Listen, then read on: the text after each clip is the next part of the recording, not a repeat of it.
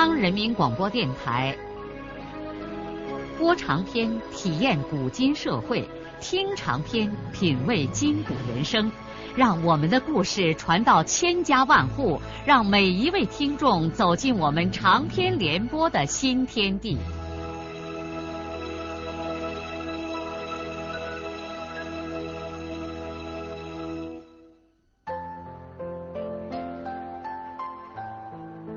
听众朋友。请继续欣赏荣获茅盾文学奖的、由中国文联出版社出版的路遥的长篇小说《平凡的世界》，由李野墨演播。孙少安带着跟您写给周县长的信，从石歌节搭车，当天就去了元溪县城。他碰了一个大钉子。周县长到省上开会去了，一个星期都回不来。少安垂头丧气的走出县政府大门，在元溪的街上漫无目的的走着。他痴呆呆的立在十字街旁一个角落里，愁的像一个傻瓜一样。触景生情，往事又一幕幕的浮现在眼前。他想起了当年他和润叶在这里的交往，想起他和生旭一起拉着沉重的架子车往中学送砖，想起那年夸父会上的游行，想起他气势非凡的在这里交谈生意，请人家吃山珍海味。现在他一副破落相，如同鬼魂一般游荡在这街头。叫天天不应，喊地地不灵。他在恍恍惚惚之中，忽然想起一个熟人，他决定去找一找以前在他们公社当过领导的徐志公。听说徐主任已经从水电局调到了乡镇企业管理局，正是他们这号人的娘家，何不去徐志公那儿碰碰运气呢？孙少安几乎不抱什么指望，但是人到极处，往往盲目瞎碰。他知道徐主任在石歌节公社的时候对自己的看法很不好。那年为多留了一点猪饲料地，他还组织大会批判过少安。可是出乎少安预料的是，徐主任 现在应该叫徐局长，很热情的接待了少安。似乎已经忘记了他们之间曾经有过不愉快。少安马上觉得，人家徐主任终究是大官，心胸开阔，不计前嫌，而他却用老百姓的度量估摸人家，这实在是……不过志工热情倒是很热情，但是这里不能给少安解决任何问题。哈，呃，走，我引你到农业银行去。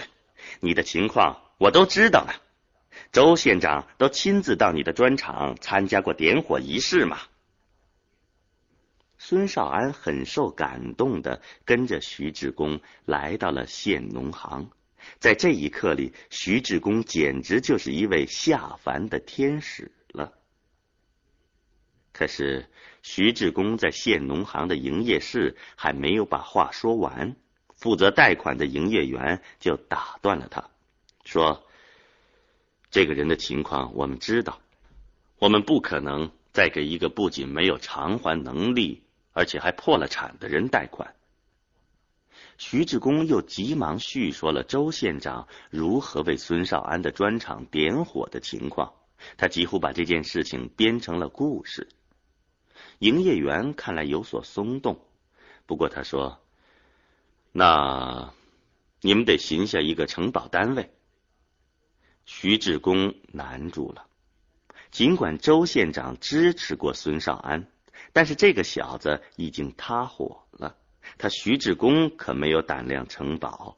要是孙少安再塌火了呢？于是徐志公接连给县上和城关镇几个企业单位挂了电话。询问看谁家能给孙少安贷款做个承保单位，可是没有人答应这件事情。徐志公双手一摊，表示这件事情他已经无能为力了。不过他安抚他的前臣民说：“等周县长回来，我一定给他汇报你的情况。”再还有什么可说的呢？少安说了一堆感谢徐局长的话，也就只好返身回双水村去了。四人帮垮台以后，中国最为瞩目的现象之一，就是文学在全社会的大爆炸。从刘心武的那篇小说开始，以社会问题为主题的文学作品，哪怕是一个短篇小说，常常立刻就引起全社会的喧哗。也许有史以来，中国文学直接的社会效应，从来没有达到过如此巨大的程度。在这种情况下，作家这个行当变得异常的吃起香来。一时间，有志于此道的人多如牛毛，文学作品的数量逐年骤增，犹如决堤的洪水。水来土淹，各种文学杂志纷纷面世，中国眼看就要成为文学的超级大国了。当然了。这好现象中也包含着一些令人忧郁的成分。有许多人因文化革命耽搁了学业，理工科没有指望，就想在这方面寻找出路，因此将文学弄成了纯粹的谋生手段。另有个别人对此几乎中了魔法，竟丢了工作，撇下妻室儿女，夹着成堆的废稿和报刊几句敷衍的退稿信，一连宗教般的狂热，常年旋转于各编辑部。为了适应这种文学的狂涛巨浪，有许多文学单位和报刊杂志纷纷办起了什么文学讲座、刊授大学、函授大学。以此满足和吸引成千上万的文学青年。尽管这类活动收费实在是不低，但参加者蜂拥如潮。一霎时，由主办单位出钱雇佣的一些已经出名的作家，纷纷到各地去进行演讲，听众竟场场爆满。有的时候，这类讲座还售门票。而且兼受演讲者本人的著作，使得这类活动让各方面都受益匪浅。三四月间，省作协山丹丹文学月刊的文学讲座在黄原地区搞面授活动，来讲课的有著名老作家、省作协副主席黑白和新晋冒出来的第五代诗人古风林。客人到达的当天晚上，田福军就以地委和行署的名义，在黄原宾馆宴请了黑老一行人。出席作陪的有管文卫体的副专员，兼着文联主席的地委宣传部长，当然也少不了地区文化局长杜正贤和文联副主席诗人贾冰。杜正贤的女儿杜丽丽已经是黄原文艺的诗歌编辑。又是这次具体安排活动的工作人员，因此也参加了这个隆重的宴会。为了确实安排好这次活动，地区文联在黄源宾馆和黑老他们相邻的楼层包了两间房子，贾冰和杜丽丽各住了一间。贾冰负责伺候黑老，杜丽丽负责陪同诗人古风铃。几年来，杜丽丽在贾老师的指导下，已经成了小有名气的女诗人。不仅在省级刊物上发表了一些诗，而且还在诗刊上露了一次面。起先，他的诗师承贾冰，后来便自然的在意识上超越了他的老师，加入了新诗人的行列。不过，他知道，比起古风铃，他已经又成了落后流派中的一员了。杜丽丽和古风铃是第一次见面，但是杜丽丽早已经崇拜这位在全国都有影响的青年诗人了。古风铃是山丹丹编辑部的诗歌组长，已经出版过两本诗集，据说他的诗都引起了外国的注意。杜丽丽特别庆幸这次能够亲自陪同这位著名的新派诗人。杜丽丽和田润叶同岁。今年已经三十了，但是看起来还像二十出头的姑娘那样光彩鲜嫩。和团地委书记武惠良结婚到现在，她坚持说服了丈夫，至今还没有要孩子。至于那穿着打扮，一直是在黄原领导着潮流。她自豪地宣称，她在街头上走过的时候，男人们的回头率达到百分之九十以上。古风铃名不虚传。高高的个子，一头长发披到肩头，白净的脸上围了一圈炭黑的络腮胡子，两只眼睛流动着少年一样的光波。上身是棕红色的皮夹克，下身是十分紧巴的牛仔裤，裤膝盖磨白了的地方用钢笔横七竖八的写着一些令人莫名其妙的话，几乎把裤子当成了稿纸。你不看他的诗，光看这个人就知道他绝非凡俗之辈。从他嘴里说出来的是超越、集体无意识等等新鲜的词汇和费解的概念。据他所说，舒婷、北岛等人已经成为历史上的诗人，不值得一提了。丽丽感到惭愧的是，到现在他还把那两个诗人奉为神明呢。黑老的课讲完之后，古风铃就在黄原影剧院做了一场有关现代派诗歌的报告。由于事先就出了布告，听讲者涌满了整个剧院。尽管大部分人几乎没有听懂古风铃一上午到底说了些什么，但是所有听讲的文学青年都对这个人佩服的五体投地。在古风铃演讲的时候，杜丽丽替他在影剧院门口推销诗人新近出的那本书名带着天文学味道的诗集《光子》。这本诗集印了两千册，其中征订数不足二百，剩下的一千八百多册得靠自己推销，否则出版社就不出版。因为诗人在影剧院里主要谈他自己的这本诗集，所以他带来的二百册《光子》赶散会的时候就被杜丽丽卖得一干二净。讲完课回到宾馆以后，古风铃十分满意的对丽丽说：“谢谢你万能的帮助啊！”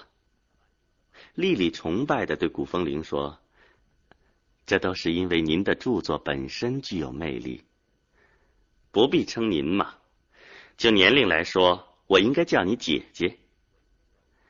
就成就和水平来说，您是我的大哥。杜丽丽话说的有点庸俗，她实在为古风铃的话而受宠若惊。以后的几天里，黑老在杜正贤和贾冰的陪同下去原北县农村体验生活。古风铃对此不感兴趣。没有跟着他们去，就由杜丽丽陪同在黄原市内和周围一些有点特色的地方转悠。古风铃给他的崇拜者传授了不少写诗的秘诀，他还动手改了丽丽写的几首诗，对丽丽的写诗才能给予了极高的评价，并且答应在山丹丹上接连用头条位置发他的几首诗。说一定要把杜丽丽推向全国去。杜丽丽兴奋的神魂颠倒，她把古风铃比作她的启明星，两个人立刻成了相互高度理解的知音。一个晚上的半夜时分，古风铃敲开了杜丽丽的房门，杜丽丽丝毫没有拒绝，两个人就在黄原宾馆睡到了一块儿。几个晚上的云来雾去，杜丽丽就彻底的爱上了古风铃。这一天中午，杜丽丽正和古风铃在她房间的床边上抱在一块亲吻，听见有人敲门，两个人赶紧分开。古风铃坐到了沙发上，丽丽前去开门。丽丽打开门，看见来的是她的丈夫武惠良。只等到武惠良手里提着洗澡的东西和换洗衣服走进来之后，杜丽丽才想起来，她原先约好让惠良中午来这儿洗澡。丽丽有点慌乱的介绍古风铃和武惠良认识，两个男人握了握手。古风铃搪塞了几句，就过他自己的房间去了。武惠良先坐进了沙发，杜丽丽为了使自己平静下来，钻进卫生间替丈夫收拾澡盆去了。武惠良虽说是一个行政领导，但也读了不少的书，因此头脑极其聪明。他一进来就感觉这个房子里有一种令人疑惑的气氛。他发现妻子和那个怪模怪样的诗人脸上的神色都不很自然。丈夫对妻子的敏感几乎要胜过雷达对空中飞行物的敏感，但是没有什么直接的证据来证实吴惠良的猜测是有道理的。不过。武惠良相信他的直觉，没有错。在他妻子和刚刚离开的那个人之间，已经发生了一些不可言传的事情。卫生间的水在哗哗的响着，看来那个澡盆还得再收拾上一些时间。是的，丽丽得让自己平静下来，恢复到一种正常状态，才能露脸。卫生间成了掩蔽他的掩护所。武慧良要不要现在立刻就走出去呢？这样反而会降低了他自己的人格。武惠良呆呆的坐在沙发里，手里还提着换洗的内衣，他的内心狂涛骤起，思维在闪电般的排除或者肯定着各种可能和。不可能！他多么希望一切都是他的错觉但是他在无意之间却找到了该死的证据。他看见那个平展展的床铺边上，竟有两个挨得很近的塌陷的窝窝，这分明是两个人一块坐过的地方。武惠良感到两眼一阵发黑。他索性闭住眼睛，仰靠在沙发背上，艰难的咽了一口唾沫。他听见妻子在说话：“都好了，你快去洗吧。”他睁开眼睛，没有马上站起来。“你怎么了？”“啊，嗯，没什么。”武惠良站起来，向卫生间走过去。他糊里糊涂的在澡盆里泡了一下，竟然忘了擦肥皂，就穿上衣服走出来了。坐在沙发里的杜丽丽像被惊醒一样，猛地抬起了头。她显然没有想到丈夫会这么快就洗完了澡。武惠良迅速的瞥了一眼床铺，那两个窝窝没有了。整个床铺平平展展，恢复的和妻子的脸色一样，也全都明白了。啊，回家去住。武慧良没有看丽丽一眼，丽丽愣住了，她似乎，难道慧良已经看出来他和古风铃的关系？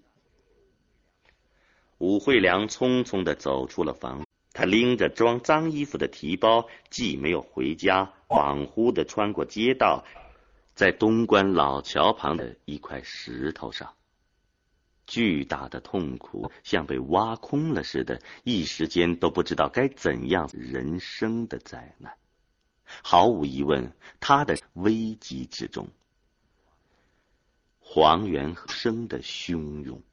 在毫无觉察之中，一从石头上站起来，感到浑身酸痛。他一样，他从河边走上街道，灯火不再像往日那样令他陶醉。在这灯火映照的大街上骑车回家的时候，因为那个温暖的房屋里，亲爱的人这时人说笑着一块动手，然后几乎马上就可以坐着一边吃饭。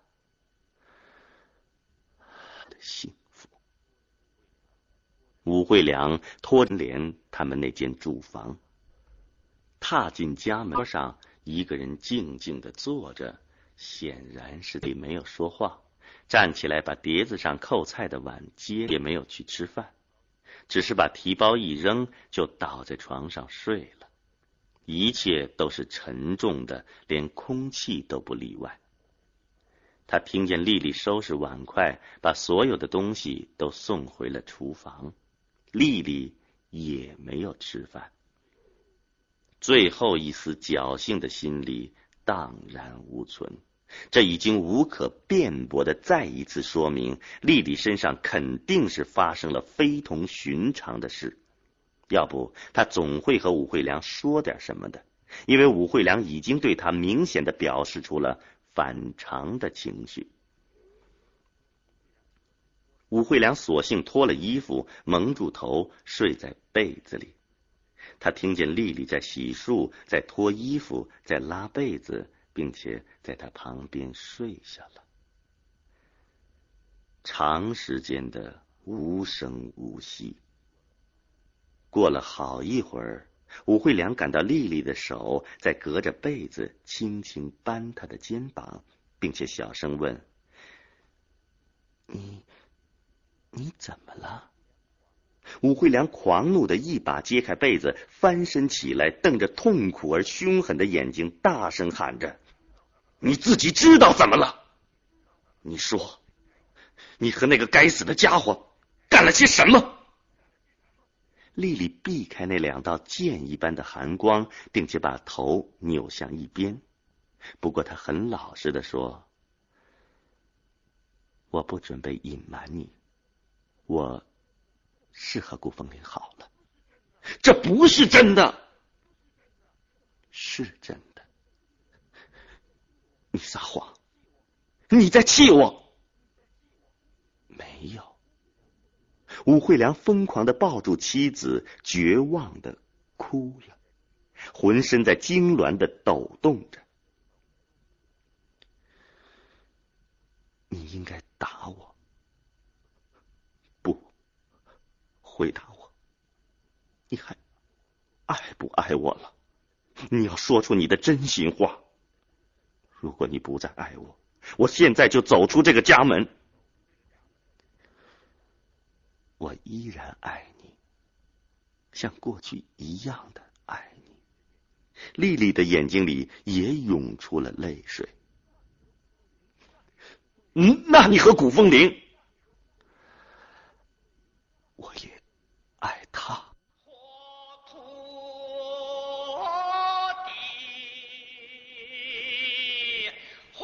路遥的长篇小说《平凡的世界》，今天就播送到这里。您听了以后有什么感想、体会和建议？欢迎来信告诉我们。来信请寄中央人民广播电台听众工作部，邮政编码幺零零八六六。请明天继续收听。节目编辑叶咏梅。